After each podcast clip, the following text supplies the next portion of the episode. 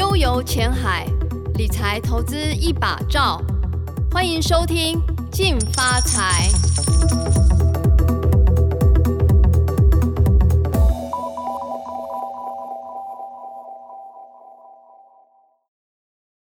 各位听众，大家好，欢迎收听由静好听与静周刊共同制作播出的节目《静发财》，我是理财组记者欧阳善玲。呃，我们今天很荣幸能够邀请到这个美股的这个达人、投资达人 Jenny 来，Jenny 跟大家问好。嗨，大家好。对，为什么我们今天要来特别讲美股哦？全球股市现在都在看这个美国大选哈。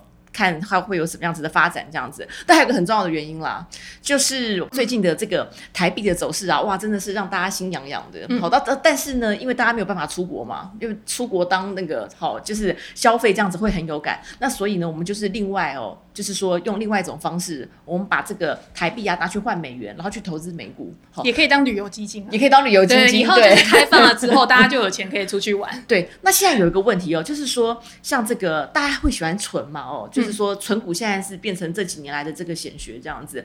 那存股在台股里面存股，大家就看值利率。那美股现在也有人打出来说，你可以存美股，但是存的是它的成长性，哦，成长性会很好这样子。好，那当然我们过去有看到，我们包括像什么尖牙股啊，那些科技。股啊，哇，真的是表现的，大家都觉得真的是一飞冲天这样哈。那所以就会激起很多人想说，对啊，我与其在那边买台股，那我如果说我可以哦，就是加入这个美股市场的话，那其实算是你投资的这个水库嘛，哈，也打开了这样子。对，那所以我们今天就要来分享，Jenny，你是不是可以先跟我们聊一下，你一开始是怎么踏入这个美股的市场？我一开始其实我是在台股那个时候，二零一二、二零一三年就是正所税的时候，其实那时候成交量变比较低。那我自己的操作方法是比较喜欢，就是做一些突破啊，或者形态整理图。然后有支撑的，所以主要在这个时候就比较不好用。对对对。那后来我就想说，哎，那我反而就是到美股市场去，然后顺便可以开始了解这个市场。对。然后才发现说，哎，美股市场其实非常大，然后非常好玩，有很多可以研究的东西。对。然后就慢慢把资金就一直转转转转转，然后等于是完全就是专职在做美股这样子。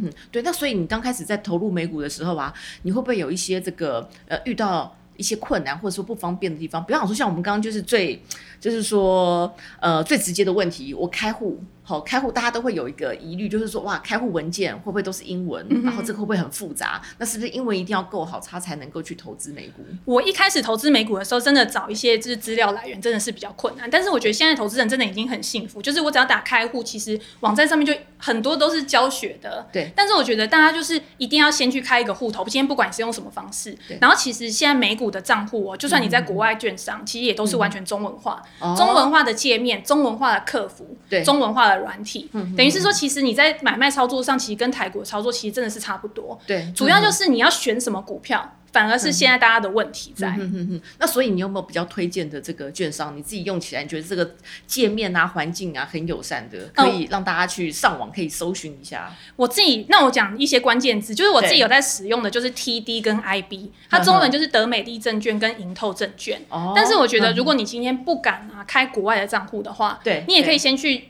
找你台股的券商开一个副委托账户，先去试试看，就是买卖国外的股票，然后等到你有获利了之后，你自然而然就会去想要找一些比较低成本的。对，那我为什么说是低成本？是因为海外账户跟国内副委托账户其实最大的差异就是在它的那个手续费的部分。对，嗯，国内的手续费一定是比较高，那海外现在很多券商其实都是零手续费了。对对对，那如果今天你要做一个长期投资的话，其实手续费你的交易成本也是很重要嘛。对对，或者是你可能想要做一些比较频繁的一些波段交易呀，那你等于是手续。费就一定是你的一个重点考量，对，然后到时候再双轨并行这样了解。因为我觉得很多人会觉得说他要汇钱回来，他一定很想说，我是不是要打电话给国外的券商，然后就是讲英文，然后搞老半天钱会被卡。对对对。可是其实我过去的经验就是，你只要在网络上面填表格啊，对，其实大概两三天你的钱就会汇到台湾来了。然后汇到台湾之后，台湾的银行会再打电话跟你说，哎，你有一个汇入款哦，所以你要大概稍微注意一下。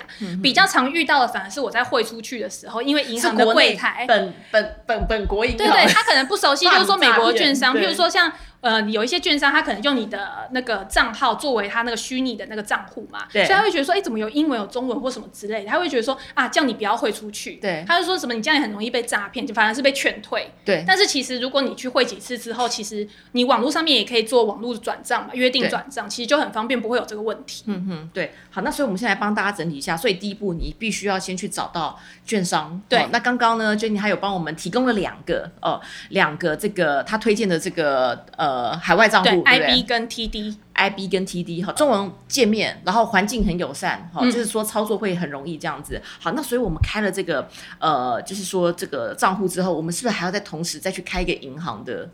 美国是海外银行的海外银行不用，你就是因为券商会给你一个账户，然后你就把这个把你的钱汇到他这个指定的账户里哦就 OK 了。对，所以你就嗯是在台湾券商去做一个约定转账。对然后有的时候，譬如说你可能想要做一些五十万以下，就可以直接用网络就转过去了对。对好啊，，那所以就变成说，我们一切都是在网络上面就可以直接搞定，对不对？对你都不用见到他的人，也不用去排队然，后也不用怎么样，什么函要邮邮寄啊，这些都不用。不用不用，哦现在不用。那真的是超方便的，对所以可能几个小时之内就可以搞定。对好啊，如果快的话，大概半个小时内就 OK 了。哇，好，对啊，那所以就是变成你只要上上网之后呢，就是一一切的程序就可以搞定，搞定之后我们就可以开始进行交易，对，最重要的还是买啊。还是买？对啊，其实前面的开户都只是小 case 而已，最重要还是你之后要怎么选股嘛，对，然后跟你的操作的呃方式，你要怎么去设定这样对子。，那所以他有没有说就是门槛？比方说我必须要先汇个呃三十万台币，或者是说什么？现在都没有了，都没有现在几乎都以前都还会有哦，只有嘉信理财现在还是有两万五的美金的一个基本，但是如果你是小资主的话，你就不要选那种就是有基本门槛的。其实有一些就是你可以先开一个现金账户，然后完全就是你基本余额都没有都不用，哦你反而先去熟悉它的一个界面。呵呵，然后钱不用这么急着汇出，，这样，然后看一下他呵呵提供的一些免费资源、券商报告啊，或者是推荐个股啊，对然后去了解说这个市场有哪些股票。对，了解哈。所以其实第一个，呃，刚刚 Jenny 帮我们解决了开户的问题，然后现在呢，也不用说马上就是要有一个这个基本的这个额度，先把钱汇进去，也不用。那你的这个操作的界面，你先熟悉哈是比较重要，这样嗯子。所以我们在那个券商啊开完户之后，我们是直接就可以在那个券商的那个那个界面开始做下单吗？还是说他会就你钱汇过去之后就可以开始下可以下单了但是汇过去之前，你就是先，它也有一个模拟模拟的那个模拟交易，对你可以先假装你自己有在买。对对对，然后现在哎账面获利很多，想说哇，我真的就是很厉害，然后自然而然就会想要就。想说这这直接就要汇款 这样子，对对，了解。那所以你可以分享一下，就是说像你这样子投资美股的这个资历，大概差不多有六六七年。理想好对，那这当中你有没有就是说遇到什么困难，或者说可以特别要提醒这个投资人，准备要踏入这个美股这个市场的人？我觉得困难真的是没有，因为你一开始进去的时候，嗯你会先挑你自己熟悉的对。公司嘛，譬如说假设台 Apple 啊，对或者反正就是那些你可以想得到的日常你在用 Facebook 啊，或者什么 Netflix 啊之类的。对，这些东西其实你根本也不用去看美股的英文的财报，你也可以知道这些公司在做什么。嗯但是如果等到你想要就是了解更深入的啊，或者是了解一些成长股，可能一年可以涨个两三倍的那一种，对，那你可能就需要一点英文的知识跟一个对产业的一个敏锐度，嗯那你再去做一个深入的研究。对，没错，像现在就是说很多我们在呃，当大家就台股投资嘛，哦，就是说这过去都是比较。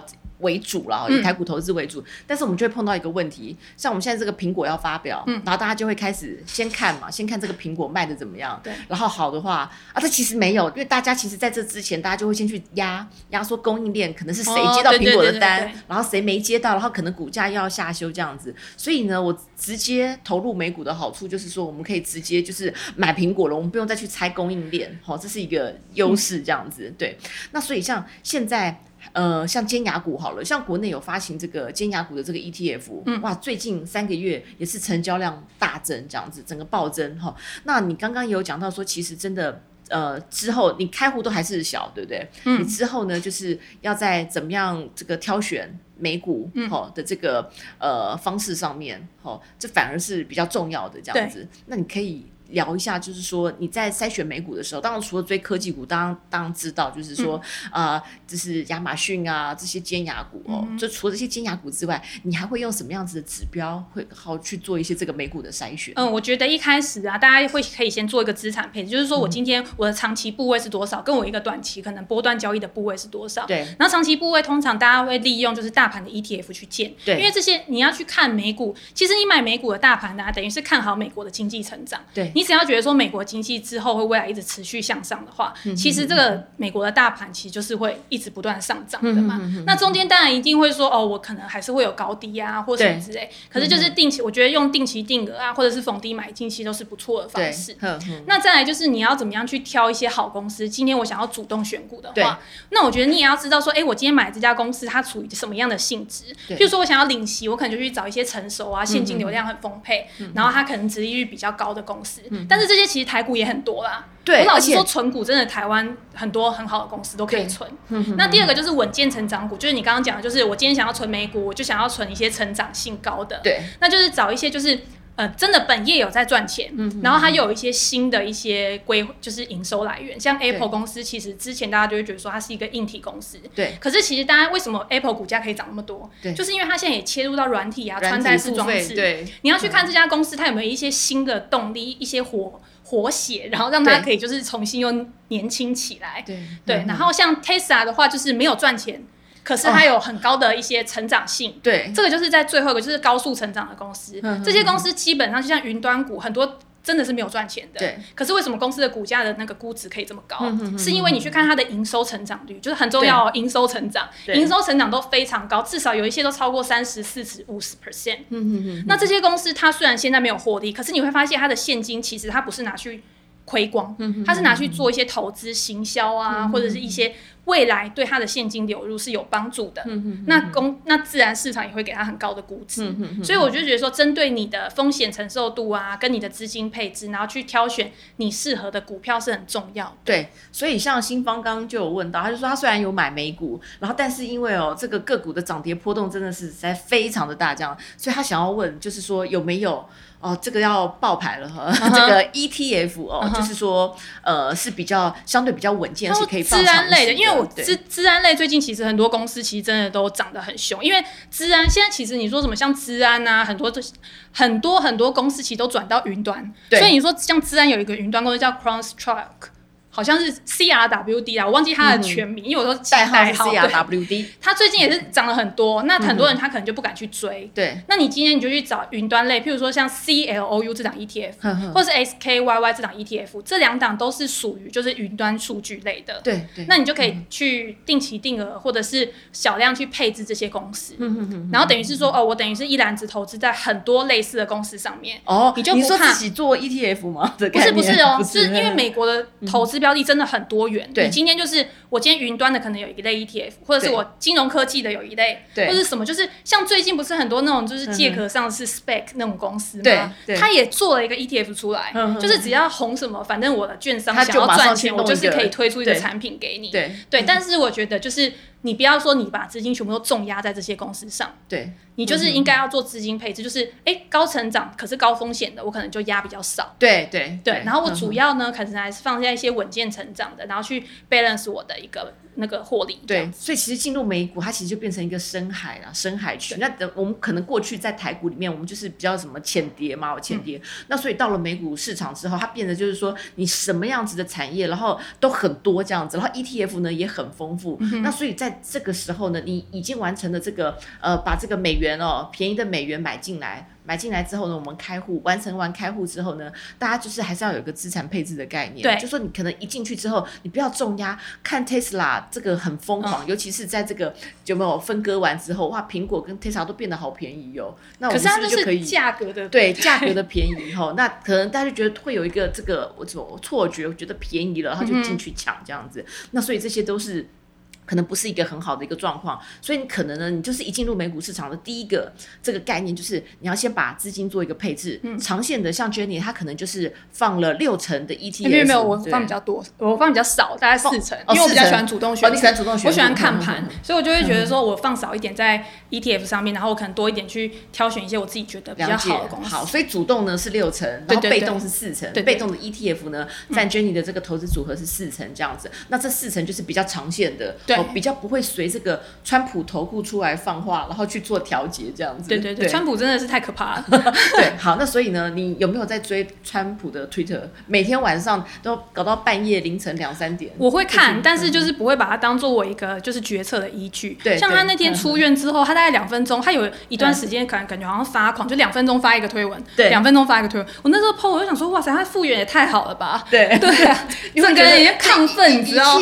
一切好像都是一个什么一个剧本，对对对对对，他 已经可以变成那个川普投顾之外，还可以当真的。我觉得，因为那天其实因为我在看期货盘嘛，然后那天就是突然看到，呃，他中标之前，我就看到期货突然直线下坠。对对。那我那时候，因为我一开始的时候，其实我都是看什么 CNBC 啊，或者什么去推博，我想说奇怪，也没什么新闻啊，然后结果后来才发现啊，应该先看川普的 Twitter。对，没错，因为那个才是最快。有推荐 ETF，对，其实我觉得一开始新手就是从大盘的 ETF，大盘 ETF 就是 VTI，VTI 就是整体股市的嘛，对，然后还有 SPY 就是 S M P 五百的，哦，这这些都是最经典的，对，就是要买的话先从对，先从这个开始，SPY，然后 QQQ，QQQ 就是讲一下，如果你想要看好美国科技股的话，你就可以去买 QQQ，但是因为 QQQ 现在就是属于。呃，涨比较多的，但是还是很强势啊。那我就觉得说，其实也可以去配。其实我觉得这些东西都是跌下来都可以去对去建构的。了解哦，这个台股的这个交易跟美股有什么不同的地方？哈，那比方讲说，我们知道啦，我们当然现在也在推零股，但是我们一般就是说比较习惯就是一张一张买嘛，一张就一千股这样子。但是美股的话，好像是一股一股一股一股的买哦，哈，一股一股的买。那除了这一点之外，还有没有什么在在交易上面是跟台股比较不一样？然后需要特别注意的，比较大的就是没有涨跌幅限制嘛，所以比如说你在财报公布的时候，对，熔断真的是今年真的是很夸张，对，然后。没有涨，等于是你在，就是说财报发布的时候，有可能一天呢，它马上就跳空或者是下跌，大概一二十趴都有可能。但是我觉得有的时候就是这样子，因为美国的财报公布是为什么它会大涨跟大跌，其实是有的时候不是因为它的数据不好，对，是因为它给的预期不好。对，譬如说公司这一次的管理层会预估下一季的成长率，如果它给的成长率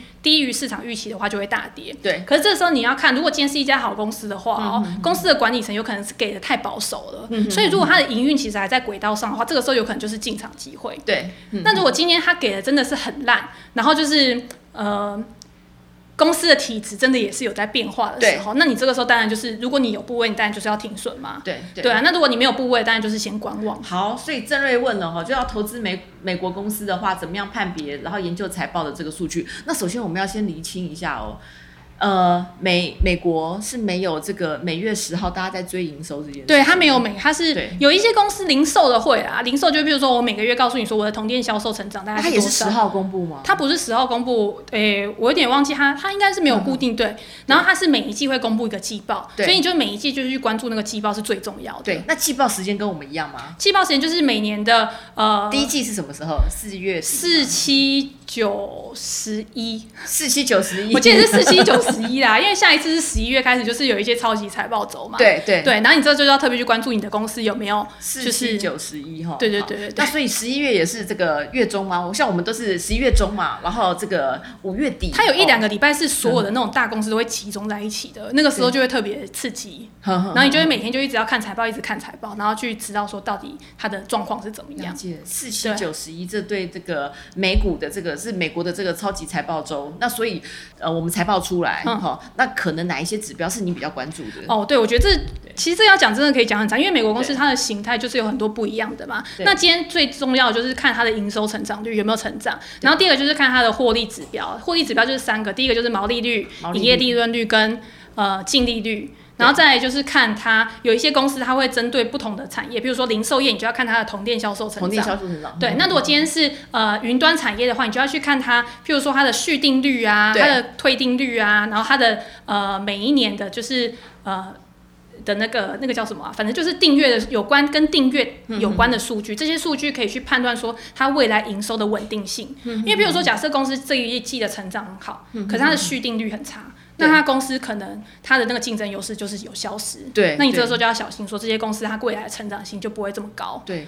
所以，今天要提醒，就是说，就是美股市场它就是一个就是高效率反应的，对，好，所以你的这个数字开出来，就等于就开奖这样子，一翻两瞪眼。那你的这个成绩怎么样啊？这个市场上面的这个反应会很快，所以会有一些人真的会心脏不好的，会觉得说，哇，这个涨，而且还有没有涨跌幅限制？那所以全部都是这个市场的资金用用用脚投票嘛，哈，那你很快，对，很快这样子快速反应。那大家如果说真的是有点这个对于这个涨跌幅啊是比较心脏没有那么强的呢，就是呃 ETF 是一个可以。的这个还不错的选择哈，那刚刚有讲到阿让阿让有问啊，就是说问 Jenny，就是你会参考技术。就是技术线型，然后做配合嘛，对不对？那基本面的部分，就是说也会做参考这样子。那总体经济的部分，它会不会是你在操作美股时候的一个重要的一个这个观察？总体经济，我觉得是看一个长趋势。譬如说，假设像三月的时候，不是股票大跌，然后失业率啊，什么非农就业数据全部都大增。可是你就看它后来，其实它是一直稳定的，就是慢慢有在复苏的轨道上面。那我就觉得说，这样就是比较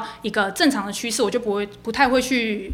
有一个就是呃，因因为这样，然后去做一些调配。对，但我觉得就是台湾有一个就是总体经济的那个网站很好，就是财经 N 平方嘛。对，所以我每次就是看财经 N 平方的数据。对，这个网站很重要。的报告，他的报告其实都帮你整理的很好，所以我总体经济数据其实我自己不用花太多功夫，我就是最近那个他的报告。对，美就是美国选情啊，他也有民调啊。对对对对对，他其实东西真的很多。像他之前有做一个就是呃五冠状。就是那个肺炎的那个状况的那个表的趋势图，我觉得也很好用啊，真的很好用，对他们真的很厉害。对，刚刚小白小白问这三档是不是有配息，是不是问 ETF？就是 QQQ 哦有啊，然后 ETF 都会有配息，对 ETF 都有配息，只是配息的高不高？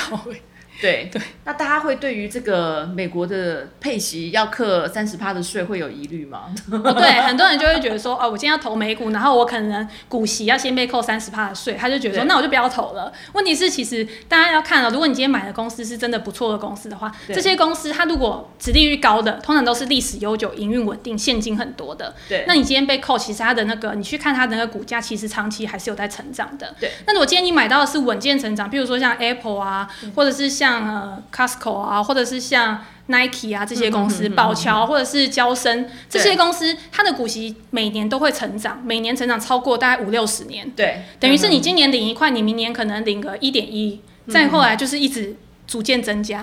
所以我觉得不要因为就是你会被扣三十八，其实影响到你的整体报酬真的不会很大，然后去放弃就是你原本可以赚到的其他的资本利得，我觉得就很可惜。Little Fan 刚刚是有在问。这个下单是不是是要在网络下单还是什么软体？是有什么介绍？就是如果 App 就可以下单了，或者是网站也可以下单。所以是要去下载这个券商的 App。对对对对对，这些因为像 TD 跟 IB 的那个 App，其实都有被美国的一些媒体就是有选说，他们这些都是超级好用的，就是很容易上手的。今天你看的话，你就可以很容易去知道说你要怎么去买卖。所以我觉得。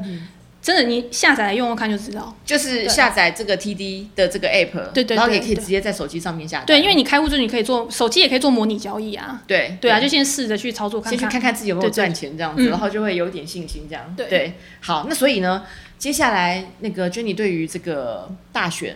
好的，这个因为这个行情变化真的是蛮大的，这样子。那你自己在操作美股的时候啊，你对于这个大选的这个想法，好，大概是怎么样？然后你觉得接下来的这个股市观察的重点会是什么？就是在你自己，因为现在距离美股大选其实不到一个月，不到一个月，所以我觉得现在就是反正就是震荡嘛。因为你不确定性增加的时候，有人想买，有人想卖，因为有人想要赌嘛，有人可能想要就是我先获利了结。对。但是我觉得选举完之后，因为不确定性其实就是有消失，反正我就已经知道说谁当选，然后他未来的政。策状况会怎么样？对，可是大方向其实不会改变。那你今天不管谁当选，其实都是想要美国经济变得更好，对，一定还是会朝向这个方向去努力。所以我就觉得说，你既然如果害怕的话，其实就可以，反正我觉得先投一点，其实真的，对，没关系，就是因为我们还是看长期嘛，你不会因为短期就是对。那个。哼哼，好，那个黄任帮我们补充了，美国财报周对每年一四七十月的第二周开始，好，大家记住，就是一哦147十一，你刚刚十一，我刚刚记到台股，11是拍谁拍谁台台股台股是那个十一月十五，我们第三季财报哎，11因为我记得十一下个月开始好像又很多。又很多这样子。对啊，好，那是一四七十，然后呃第二周开始哦，就是美国财报周起跑这样子。拍谁拍谁对，好，那所以呃，就是对于这个大选的部分，现在看起来，诶其实蛮多人在观望的。嗯哦，那有些人就说，第一个，川普会不会连任啊？这个时候就大家开始有很大的问号。那如果说川普不连任的话呢，那到底美中贸易啊，它还会不会持续这么紧张？这个是可能接下来的一个观察点，这样子。那也有一些人说，你要看川普啊，会不会会不会连任成功？你就看几个指标，第一个看油价跟波音的股价，这你的看法？我没有听过这个说法，就哎是因为波音股价呢，代表说这个呃疫情，它是疫情的指标。如果说波音的股价呢上来了之后呢，就代表这个川普啊，那波音最近还蛮强的，最最近波音蛮强的，波音这几天涨蛮多。还要搭配油价，因为呢，油价呢，因为你知道是共和党嘛，嗯然后他们就是说这个票仓啊，可能都是跟这个呃页岩油啊，然后跟这个油价吼，就是比较相关这样。可是油价最近又蛮弱的，又蛮弱的，所以它有这个是点矛盾。对，的掉了这样子。好，那这些都是一些比较这个另类的指标，大家可以观察啦。就是说，呃，波音哦，那好，然后还有一些人啊，这个反正大家也。反正大家都可以听听看。那如果说大家有什么对于美股操作的想法，也都可以 PO 上来，我们可以讨论这样子。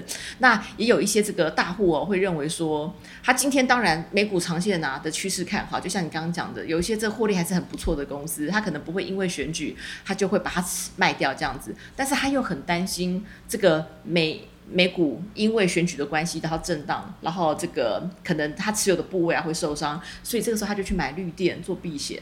绿电对，因为这个呃，川普他比较胆，他比较不信绿电这一套那那个就是 对，那民主党呢，就是对绿电呢是比较这个这个政策啦，哈，在政策上面呢是比较做多的这样子。那这个也是一个。一个另类的 避险方那你自己有没有？就是说，比方说你长线部位，就你也担心，好、可能川普不连任这件事情，那可能股市会修正，那你有没有做一些避险的这个策略？其实我因为我觉得停损是一种避险嘛，然后哦可能你会去对啊，或者是你保留现金啊，然后你之后再加嘛，其实也是避险。就是我不会特别去说哦，我一定要去呃做某个东西，然后去对冲掉风险，因为有的时候其实行情是很难去预测的。对对对啊，嗯那如果今天真的比较害怕的话，我可能就会用一些选择权，或者是可能做一些期货，然后来去对冲我的哦，所以你还是会有报酬波动。还是会因应选取的关系，然后会做一些这个呃避险的部位，这样对还是会有。好，那大家可以参考。那今天听完之后，第一件事情大家就先去开户，先去摸索一下哈。那这个趁现在台币还很强的时候，可以多换一点美元，然后来买美股这样子。那这个可能接下来这个选情哦，选情也是蛮蛮刺激的。嗯那我们大家就是说，对，因为选选举当天其实行情的波动对。都会蛮大的。对，大家可以逢低哦，搞不好可以杀出一个这个好波段这样子，可以逢低，可以再做一个承接这样子，那这样还不错。好，那我们今天很谢谢 Jenny，感谢各位听众的收听，也请持续锁定由静好听与静周刊共同制作的节目《静发财》，我们下次再见。拜拜。想听爱听，就在静好听。